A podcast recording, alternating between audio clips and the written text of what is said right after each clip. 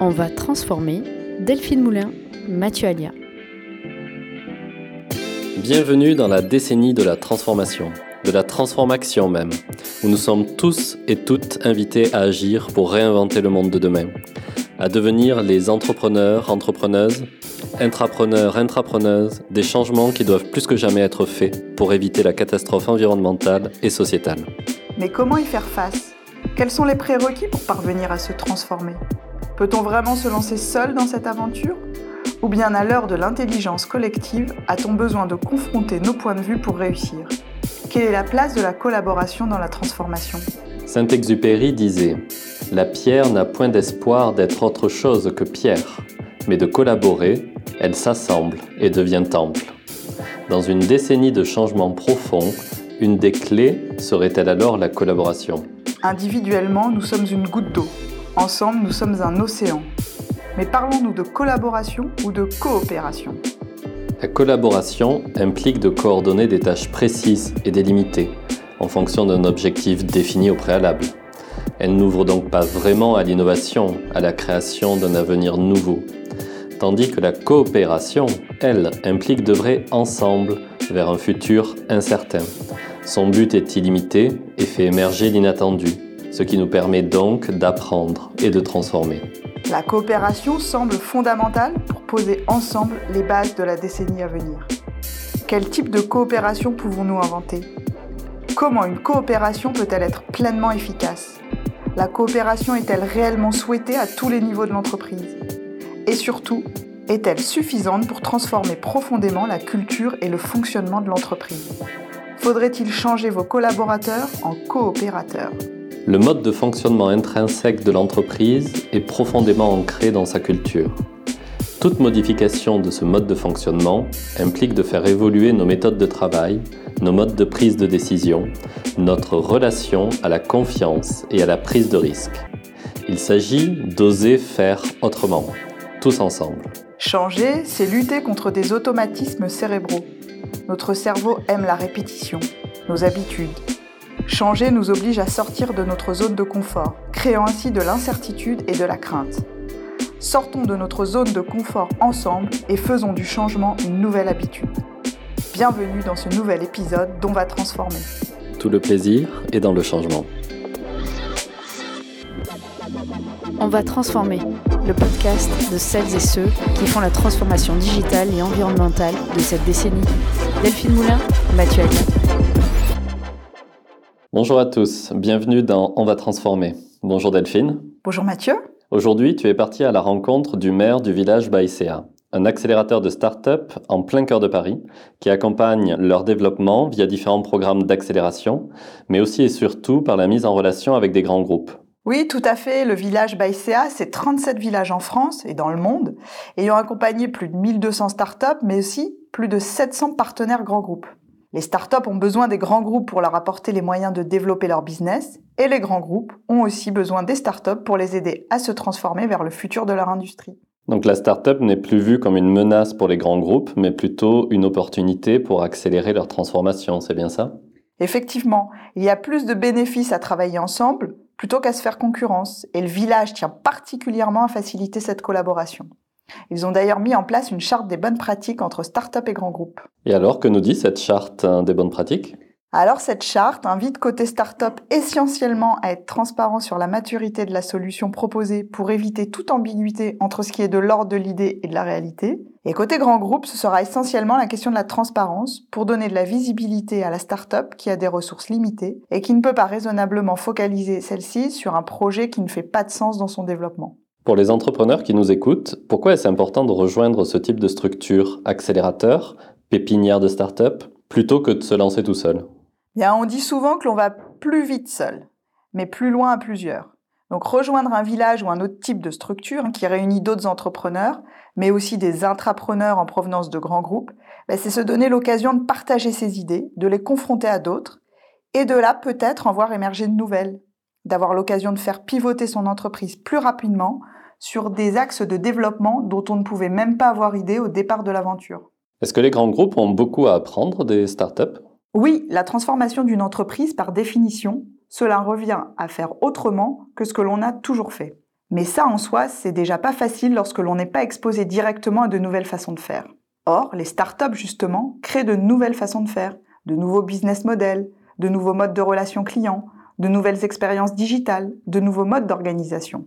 Pour tous les grands groupes, devenir partenaire d'un écosystème startup, c'est s'ouvrir sur le futur de son industrie, mais aussi du monde de l'entreprise en général. Peut-être que l'idée que va transformer l'entreprise ne viendra pas directement d'une startup qui se positionne exactement sur le même secteur, mais peut-être d'une autre qui a résolu un problème similaire à celui qu'adresse la grande entreprise.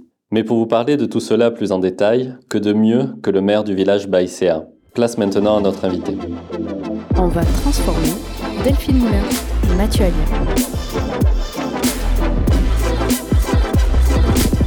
Mon invité aujourd'hui est CEO d'un village, mais pas n'importe lequel, car il dirige un village au cœur de Paris. Vous êtes donc le CEO du village by CA Paris, qui se veut avant tout un écosystème start-up grand groupe pour faciliter la croissance et l'innovation. Vous êtes également coach à la BFM Academy, le premier concours créateur d'entreprise à la TV et à la radio. Avant d'endosser ce rôle peu commun, vous avez participé à la définition puis à la mise en œuvre de la stratégie liée à la transformation digitale du crédit agricole. Vous avez également occupé des postes dans la gestion de la relation client, les canaux de distribution mobile et la mise en place de nouveaux services innovants au sein du groupe. Fabrice Marcella, bonjour. Bonjour Delphine. Merci d'être avec nous aujourd'hui sur On va transformer pour parler transformation digitale et environnementale. Vous êtes le maire d'un village un peu particulier puisqu'il s'agit d'un village en plein cœur de Paris, Pouvez-vous nous raconter la genèse de cette aventure que vous avez initiée en 2014, je crois? Oui, bien, sûr. Alors, le, village, déjà, c'est l'idée qui était portée euh, par euh, les dirigeants du groupe il y a maintenant euh, plus de sept ans, qui visait notamment à faire de ce qu'on appelle de l'open innovation, c'est-à-dire de chercher à innover différemment de ce qu'on avait l'habitude de faire jusqu'alors, c'est-à-dire d'innover entre nous. Là, c'est plutôt d'aller s'inspirer de gens qui nous ressemblent pas. Deuxième idée très forte, en tout cas, qui était visée par le village à l'époque, c'était euh, de contribuer à l'accélération de la transformation euh, du groupe Crédit Agricole. Et puis enfin, c'était de se rapprocher d'un écosystème de start-up qui, à l'époque, peut-être faisait peur encore aux grands groupes. Hein, c'était ces start-up qui étaient vues plutôt comme des menaces et non pas des opportunités de nous transformer. Et donc, le village réunissait ces, ces trois objectifs. Et lorsque l'immeuble euh, qui était alors occupé par l'UMP s'est libéré, eh bien, euh, l'idée a été de dire, tiens, euh, mettons tout ça au sein de, de, de, de, cet immeuble qui est en plein cœur des quartiers centrales des affaires de Paris, pour pouvoir mettre les différentes composantes qui allaient nous permettre de nous ouvrir aux autres. Donc, on allait retrouver des startups, donc des entreprises qui n'ont pas la même maturité qu'un grand groupe comme le Crédit Agricole, des startups de tout secteur, donc peu de startups au départ, en tout cas dans le monde de la banque, euh, et donc tous les secteurs étaient représentés, et puis aussi d'aller chercher d'autres grands groupes, des gens des entreprises qui avaient les mêmes euh, euh, enjeux, objectifs qui étaient euh, pareils de, de, se transformer. Et de tout ça, finalement, allait naître bah, cet écosystème très ouvert, créateur de valeur autour de, de, ces grands groupes et de ces startups. Le village, c'est plutôt un accélérateur du coup de startups. Est-ce que vous pourriez peut-être nous, nous, expliquer la différence entre un incubateur et un accélérateur de startups? Oui, oui sûr, des films, c'est vrai que là, on, rentre, on va rentrer un petit peu dans la technique, comme dans tous les, tous les métiers, on a tous notre, notre jargon. Euh, donc, dans, dans, le monde de la, des structures d'accompagnement, en fait, le village, c'est une structure d'accompagnement de start-up, ça, c'est le terme générique. Et en fait, en fonction de la maturité des start-up accompagnées par ces différentes structures, on va trouver au démarrage ce qu'on appelle des incubateurs. Ça, ça va plutôt couvrir les entrepreneurs qui sont en phase d'idéation, de création, euh, voire même d'amorçage. Et puis ensuite, on a les accélérateurs comme les nôtres, plutôt des accélérateurs de business cette fois-ci, qui accompagnent l'hypercroissance de, de, de nos startups. Et donc là, c'est plutôt des startups qui sont en fin de phase d'amorçage, c'est-à-dire sur le point de mettre en marché leurs produits ou leurs services et en phase de euh, d'accélération et d'expansion à l'international. Donc c'est très lié à euh, la maturité de l'entreprise. Euh, on se situe pas effectivement au, même stade selon qu'on soit dans l'incubateur ou euh, dans un accélérateur. Et donc le village est un accélérateur. Le village Baïséa, c'est aujourd'hui 37 villages en France et dans le monde, plus de 1200 startups et 700 partenaires. Votre rôle, c'est d'accompagner les startups dans leur développement, notamment en leur faisant bénéficier d'un écosystème d'innovation composé de nombreux partenaires, des partenaires privés et publics issus de secteurs très différents. Est-ce la richesse de cet écosystème Startup Grand Groupe qui permet au village d'être un véritable accélérateur pour les startups Oui, c'est tout à fait ça. En fait, le, village Baïséa qui a démarré son aventure déjà euh, rue La Boétie s'étend partout en France et voire même dans euh, d'autres pays dans lesquels dans lesquels se trouve euh, le Créa École. Donc, je pense notamment en Italie ou au Luxembourg.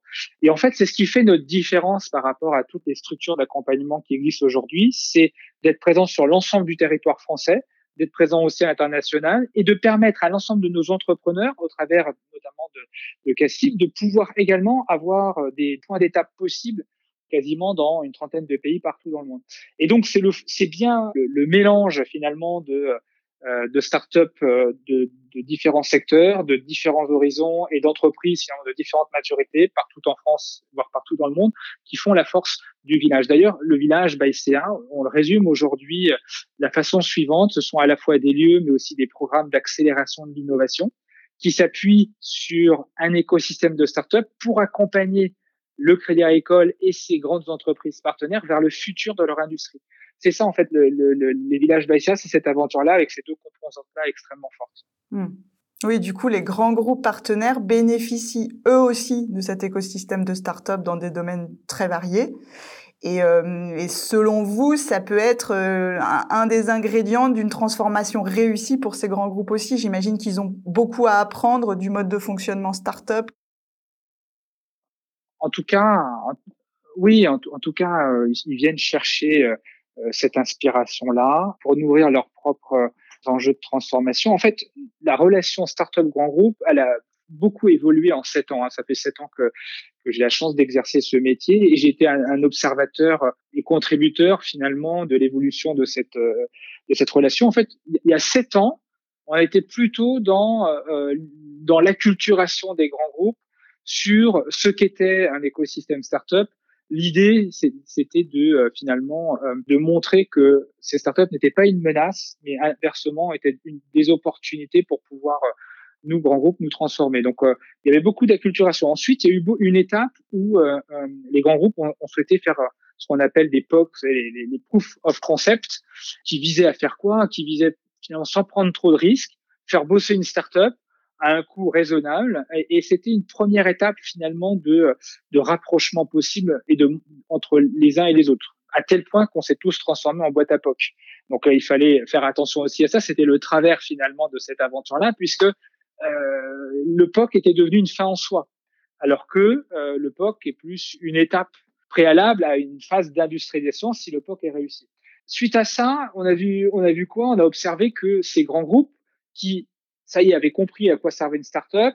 Deux, euh, avaient commencé à travailler avec chacune d'entre elles. Euh, ces grands groupes se sont dit, mais c'est pas suffisant. Il faut aussi peut-être que j'investisse dans ces grands, dans ces startups, soit des investissements stratégiques, soit euh, je crée mon fonds effectivement pour pouvoir euh, accompagner euh, ce mouvement-là. Et on a vu énormément, énormément d'entreprises, la nôtre d'ailleurs en particulier, mais comme d'autres, hein, on, on, on, souhaitait créer leur, leur fonds d'investissement pour investir dans cet écosystème-là. Donc Orange l'a fait, Sodexo, le Crédit Agricole, enfin, tous le PSA. Vraiment, il y a eu un mouvement autour du sujet de l'investissement. Donc suite à ça, euh, ce qu'on a observé également, c'est que tous ces grands groupes qui avaient accompagné leurs collaborateurs dans ces lieux, notamment euh, le village, bah, ont vu euh affluer des demandes de collaborateurs, leur demandant finalement au RH bah, de pourquoi pas les accompagner également dans leur propre projet de création d'entreprise ou en tout cas de projet d'intrapreneuriat. Donc il y, y, a eu, toute une phase aussi autour de, euh, du sujet de l'intrapreneuriat qui est encore en cours d'ailleurs aujourd'hui les structures comme les nôtres accompagnent aujourd'hui également beaucoup de projets d'intrapreneuriat. Euh, Peut-être que l'étape ultime que, que l'on a vu apparaître, c'est euh, le startup studio. Hein c'est que finalement, ces grands groupes se sont dit, mais euh, tiens, mais je vais créer aussi mes propres startups et je vais recruter, pourquoi pas, euh, des entrepreneurs en externe pour pouvoir porter ces projets. Euh, le projet qui est symbolique sur ce sujet-là au sein du groupe, ça s'appelle la fabrique. donc voilà, donc voilà comment la maturité elle a évolué. Et donc le village BACA, c'est au quotidien une, gestion d'une relation startup grand groupe très paradoxale c'est-à-dire que d'un côté, on a des startups qui se construisent en opposition des grands groupes et qui en même temps ont besoin de ces mêmes grands groupes pour euh, avoir du chiffre d'affaires, des références, voire de l'investissement. Et en face, on a des grands groupes qui ont bien conscience de la posture de, de ces startups et qui, pour autant, acceptent l'idée de bosser avec certaines d'entre elles parce que ces grands groupes eux-mêmes ont besoin euh, d'inspiration, d'une d'agilité, euh, d'open innovation. Et donc, ce sont euh, deux mondes à la fois qui s'attirent et qui se rejettent, et c'est le job du quotidien d'une structure comme de la nôtre de gérer cette relation-là. Du coup, vous avez, vous avez peut-être déjà pu identifier des, des, bonnes pratiques à mettre en place pour que ces collaborations se, se fassent dans les meilleurs termes possibles, ou pour que, pour qu'en tout cas, elles soient fructueuses à la fois pour les startups et les grands groupes? Oui, alors en fait, c'est très juste. Et d'ailleurs, euh, nous mesurons chaque année au travers d'un baromètre euh, la perception des uns et des autres sur la relation du quotidien entre start-up et grands groupes. Donc, on parle à la fois de rapidité, à la fois rapidité entre euh, le premier contact et la prise de décision, la rapidité d'exécution, la des délais de paiement, par exemple. On voit bien que ces sujets-là sont souvent des sujets qui, qui génèrent de part et d'autre quelques euh, frustration, mais je reviendrai là-dessus. Et ensuite, on a un baromètre qui, qui vise aussi à, à, mesurer la simplicité de la relation. Est-ce que finalement, quand on est une start-up, on accepte l'idée euh, de, de, signer des documents contractuels qui ne sont pas faits pour la problématique d'une start-up, mais qui s'adressent plutôt finalement à des grands groupes? Donc c'est extrêmement compliqué d'être, euh, d'être, de répondre positivement à toutes les contraintes qui leur sont fixées. Puis en fait, et enfin, on, travaille aussi sur la bienveillance de la relation. C'est euh, euh finalement, est-ce qu'on est, euh, suffisamment transparent avec la startup lorsque on lui demande de faire un, POC, par exemple, pour un, grand groupe? Est-ce que ce POC, il s'inscrit vraiment dans une logique long terme qui vise à l'industrialisation Et donc, au travers de ces trois grands domaines, on a écrit avec Startup et Grand Groupe les bonnes pratiques en la matière. C'est une charte et cette charte, elle, est, elle doit être signée euh, d'ailleurs par euh, ces grands groupes et ces, startups, et qui vise finalement très simplement à euh, essayer de se dire les choses et d'avoir une forme d'engagement à la mise en place d'une relation simplifiée entre les uns et les autres, au bénéfice des deux d'ailleurs. Hein. C'est c'est pas c'est pas toujours le grand groupe qui est pointé du doigt, c'est aussi la startup. Hein. Donc on essaye de faire en sorte euh, de d'intégrer de, ces bonnes pratiques de part et d'autre. À titre d'exemple, bon, euh, quand on a dit non une fois à une startup, de revenir toujours sur le même sujet auprès des mêmes interlocuteurs, ça n'a pas de sens. Donc il faut, et inversement, on demande aussi aux grands groupes, bah, quand on ne souhaite pas avancer dans la relation, plutôt que de refiler finalement euh, euh, le sujet à d'autres, euh, savoir dire non et savoir le dire rapidement et, éviter de dire ton sujet est intéressant, tiens, je vais te présenter mon collègue, si on si on pense pas que ce soit la réalité. Et c'est vrai qu'on n'a pas forcément une culture du non euh, euh, dans, dans, dans, les grands groupes et en France notamment. Donc voilà, c'est ça, c'est ce genre de, de, règles qui peuvent sembler simples, mais qui dans le quotidien euh, visent à faciliter le travail des uns et des autres ensemble. Alors, vous en parliez tout à l'heure, beaucoup d'entreprises ont mis en place des initiatives autour de l'intrapreneuriat, mais qui n'ont pas toujours été des succès parce que c'est vrai que ce mode de fonctionnement, il est complètement euh, radicalement en opposition avec celui de l'entreprise, du, grand groupe en général. Quels sont selon vous les, facteurs clés de succès justement pour un programme d'intrapreneuriat? Euh, Alors, euh, la, première chose, c'est que euh, pour moi, ça doit être déjà un, projet qui s'inscrit quand même dans la stratégie de l'entreprise. C'est quelque chose qui est déjà, qui doit être certes poussé par les collaborateurs, mais qui s'inscrit bien dans comme une forme de réponse, en tout cas, euh, aux enjeux de l'entreprise. Euh, deuxième chose, je pense que quand on dit intrapreneuriat, ça veut dire cette capacité que doit avoir l'entreprise à euh, donner la liberté entrepreneuriale à un collaborateur. Ça veut dire que le projet, il n'est pas porté comme le porterait un chef de projet, il est porté, il est porté comme un chef d'entreprise est en mesure de le porter avec euh, en évitant toute la comitologie qu'on peut avoir généralement sur des projets très traditionnels.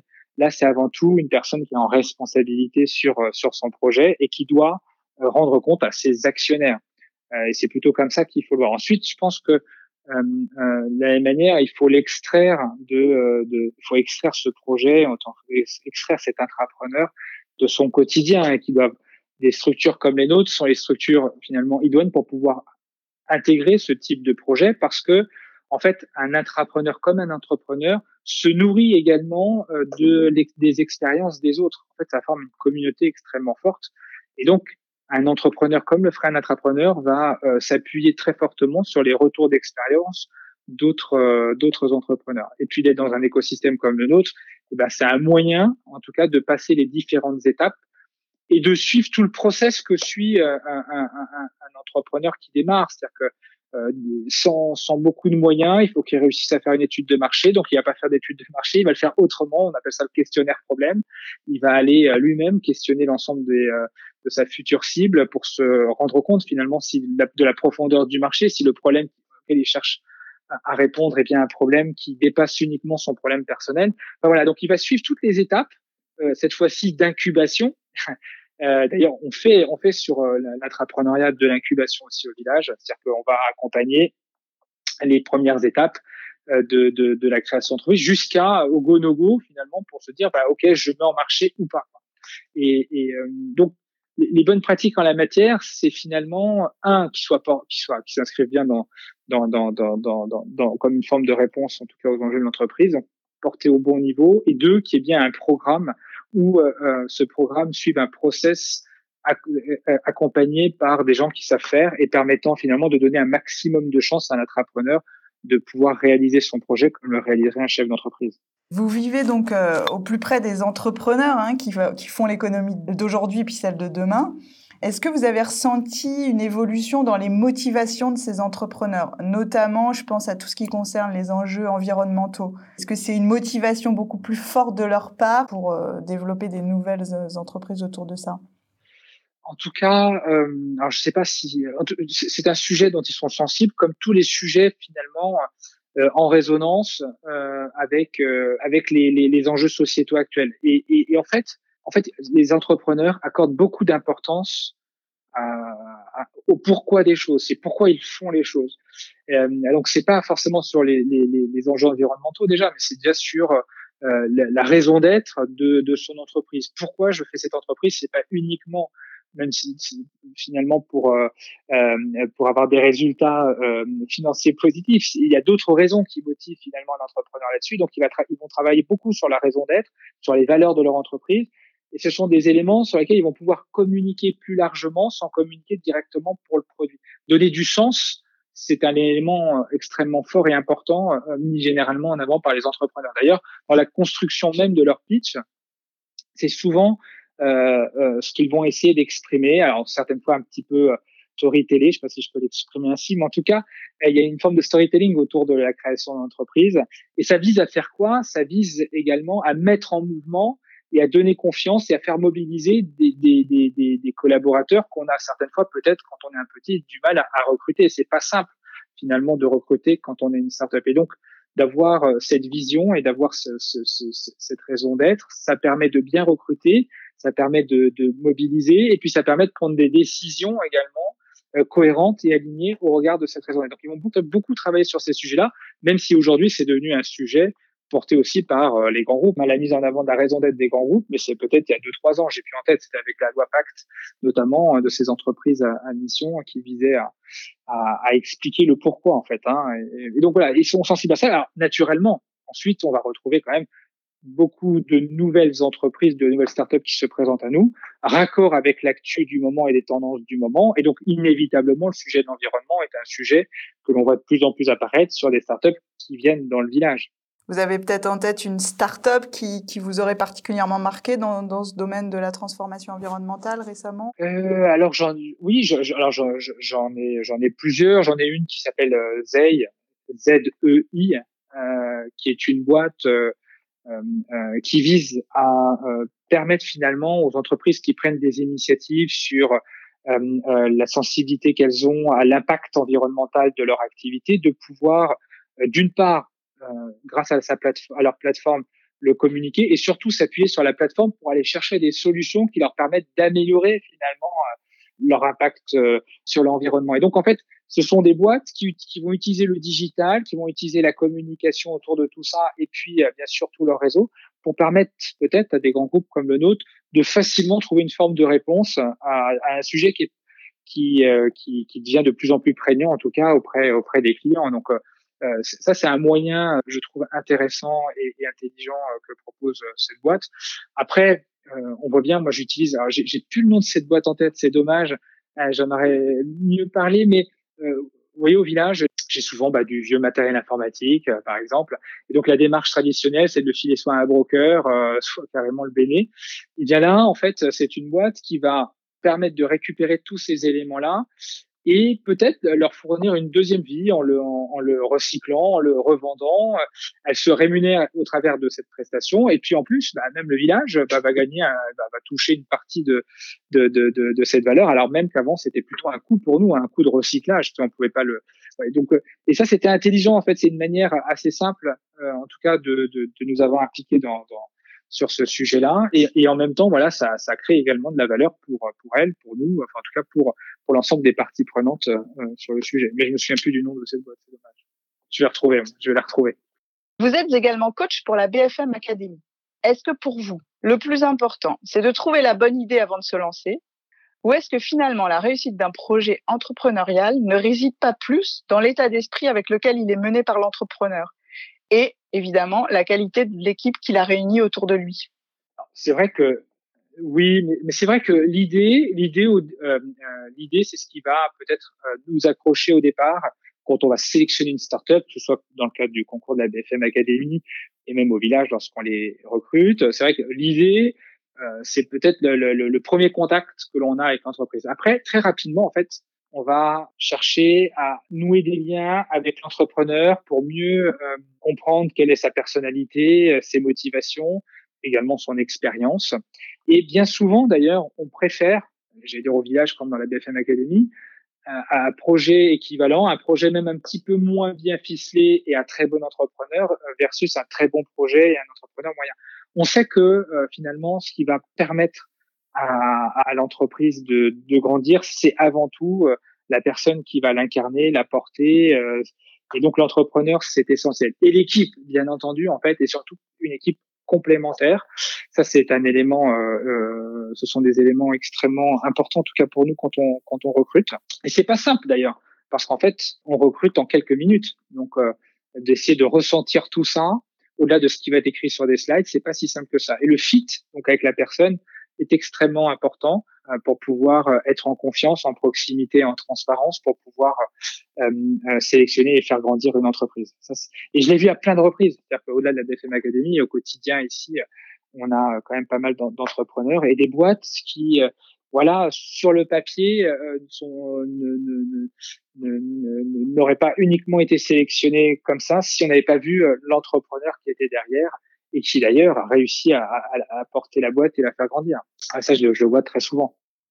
Alors Fabrice Marcella, merci beaucoup. Quel message vous souhaiteriez-vous faire passer à tous ceux qui nous écoutent et qui, travaillent dans des grands groupes et qui veulent transformer leur entreprise, la réinventer de l'intérieur? Si vous aviez un message à leur faire passer. Euh, je, pense que euh, la transformer de l'intérieur quand on bosse dans un grand groupe, c'est aussi avoir la capacité de sortir finalement euh, de, alors j'allais dire de sa boîte. Ce que je veux dire par là, c'est que bien souvent, on est tous cantonnés à, une manière de faire, à des usages, à des périmètres. Et finalement, euh, pour pouvoir se transformer, il faut avoir aussi cette capacité-là à remettre en cause, à proposer en tout cas des nouvelles manières de faire, des nouvelles idées. Donc, et c'est pas simple à faire quand on est dans un grand groupe, cette capacité-là à sortir de sa boîte. Donc, euh, ça, c'est le premier message, je pense, c'est d'oser, en l'audace. Et aujourd'hui, j'ai le sentiment que les grands groupes, euh, euh, et c'était sûrement déjà vrai avant, hein, je sais pas, mais en tout cas ont cette capacité-là à écouter et, euh, et à suivre, à suivre l'entrepreneur qui veut, euh, enfin l'entrepreneur, l'entrepreneur qui se cache dans le, dans le collaborateur, euh, voilà, pour pouvoir lui permettre de mener ce type d'initiative. D'ailleurs, c'est aussi un moyen d'attractivité des jeunes collaborateurs. Hein. Les jeunes collaborateurs aujourd'hui ont aussi envie d'avoir euh, cette liberté d'entreprendre et de penser. Et c'est aussi pour ça que souvent euh, les startups les séduisent. Je vois pas pourquoi ce serait pas possible dans un grand groupe, euh, dans le nôtre comme dans les autres.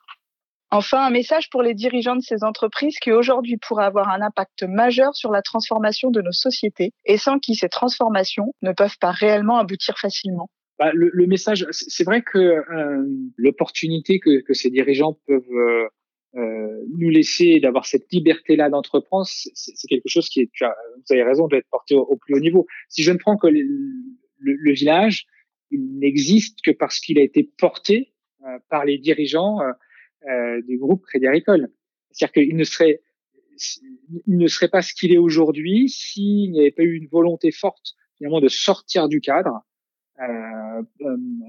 soutenu d'ailleurs par, par ces mêmes dirigeants.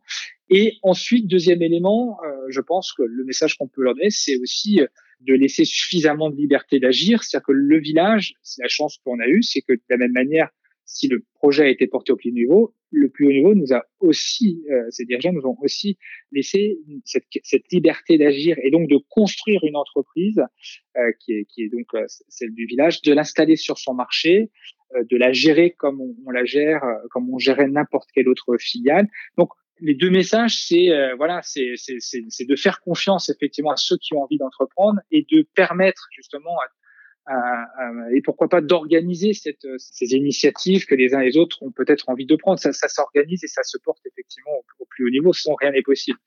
Pour conclure, juste un message pour ceux qui hésitent à se lancer dans une aventure start-up. Qu'est-ce qu'on peut leur dire à ceux qui n'osent pas, qui sont un peu euh, hésitants? Prendre contact avec le village? Alors, ouais, ouais, non. Ce qu'on peut dire, c'est qu'aujourd'hui, euh, en France, on a quand même depuis, il y a eu une accélération du mouvement autour de, de, de la création d'entreprises.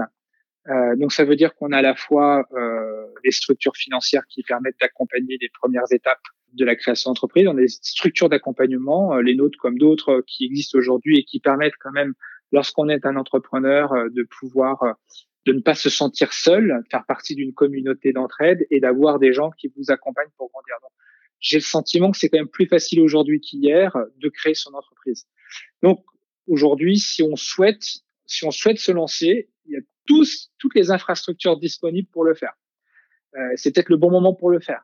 D'ailleurs, peut-être passer cette crise, la crise qu'on vit actuellement, euh, il y a peut-être plein de bonnes idées euh, qui vont euh, apparaître et qui pourraient être portées par des futurs entrepreneurs. Donc après, le pas à franchir, hein, c'est toujours le, le, le c'est toujours cette difficulté lorsqu'on est déjà en poste dans un grand groupe de se dire tiens un jour je vais créer ma boîte. C'est toujours plus complexe que sortie d'école et réalisant cette première expérience. Euh, mais voilà, en tout cas, il y a un environnement qui est favorable. Le terme d'entrepreneur n'est pas un gros mot. Hein. Ça pouvait l'être peut-être il y a 10, 15 ans, je sais pas. Et, aujourd'hui, c'est une expérience, en tout cas, extrêmement euh, valorisée et qui est riche, en tout cas, en, en, en enseignement, je trouve, euh, au quotidien. Donc euh, ceux qui souhaitent se lancer, euh, bah, foncez quoi, hein. foncez, il y a tout ce qu'il faut pour le faire. Fabrice Marcella, merci beaucoup pour le temps que vous nous avez accordé. Et puis, je vous souhaite de nombreuses aventures de transformation. Ben, merci, à bientôt. À bientôt. Au revoir. On va transformer Delphine Moulin, Mathieu Alia. C'est la fin de cet épisode. Merci à tous vos auditeurs et auditrices. Nous espérons qu'il pourra vous inspirer dans vos projets de transformation digitale et environnementale. N'hésitez pas à rejoindre la page LinkedIn du podcast pour poursuivre la conversation. Mathieu, au revoir et à très bientôt pour un nouvel épisode. Merci Delphine, merci à toutes et à tous. À très bientôt pour un nouvel épisode d'On va transformer. On va transformer le podcast de celles et ceux qui font la transformation digitale et environnementale de cette décennie. Delphine Moulin, Mathieu Alien.